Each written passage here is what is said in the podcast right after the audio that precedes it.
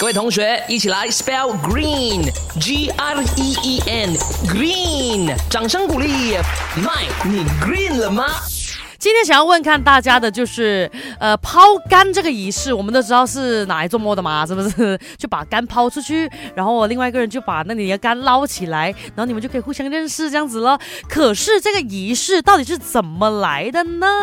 啊，我就在我的 Insta Story Jane Underscore Ta 那边就问了大家这个 question 啊，我来看看大家的答案啦。S Chen 就说卖竿的人呢，过了年宰修啊想出来的，哇哈哈！雪弟就说应该是家里有。太多吃不完的干哦，然后就在最后一天哦拿来抛啦。新界也是说发现买太多干的吃不完，然后就把一部分写上电话号码抛进湖里，看谁打来再邀他来家里吃干。然后 M 青话就说应该是单身狗太伤心了，把肝写上电话号码了就丢下去的啊。据说呢哈，这个抛竿呢是起源于祖籍福建的这个大马未婚女子，她想要抛好竿，就是在福建话是叫什么 get get 好昂，就找到好的丈夫的意思了。那后来呢就演变成单身男女啊，希望捞得一段美好姻缘的情人节文化。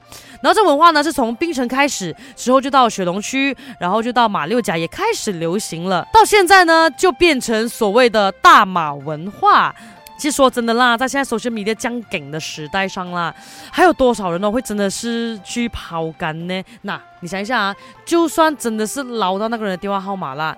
你可能也会 stalk 他，就是看他的这个呃 Instagram 啊、Facebook 啊，看下他长得美不美呀，你才决定要不要去认识他这样子的呀。你知道现在很多人都是先看样子的嘛，对不对？所以我觉得整个文化的那种意义好像有一点点偏离了。我是觉得呃，所有的传传统呢都应该要流传下去的。只是抛竿这个动作呢，我刚刚也是有想了想，每一次抛完竿之后，我们就会看到一些新闻说，哇，整个湖啊。都是干呐，啊，不只是干呐，甚至有其他的垃圾啊，这样子，就是办抛竿活动的场地呢，你都会看到是好像一片污染的感觉的。所以，呃，是不是有其他更好的办法，去保留抛竿原有的这个呃想法啊，这种习俗，可是又可以不用造成环境污染的嘞？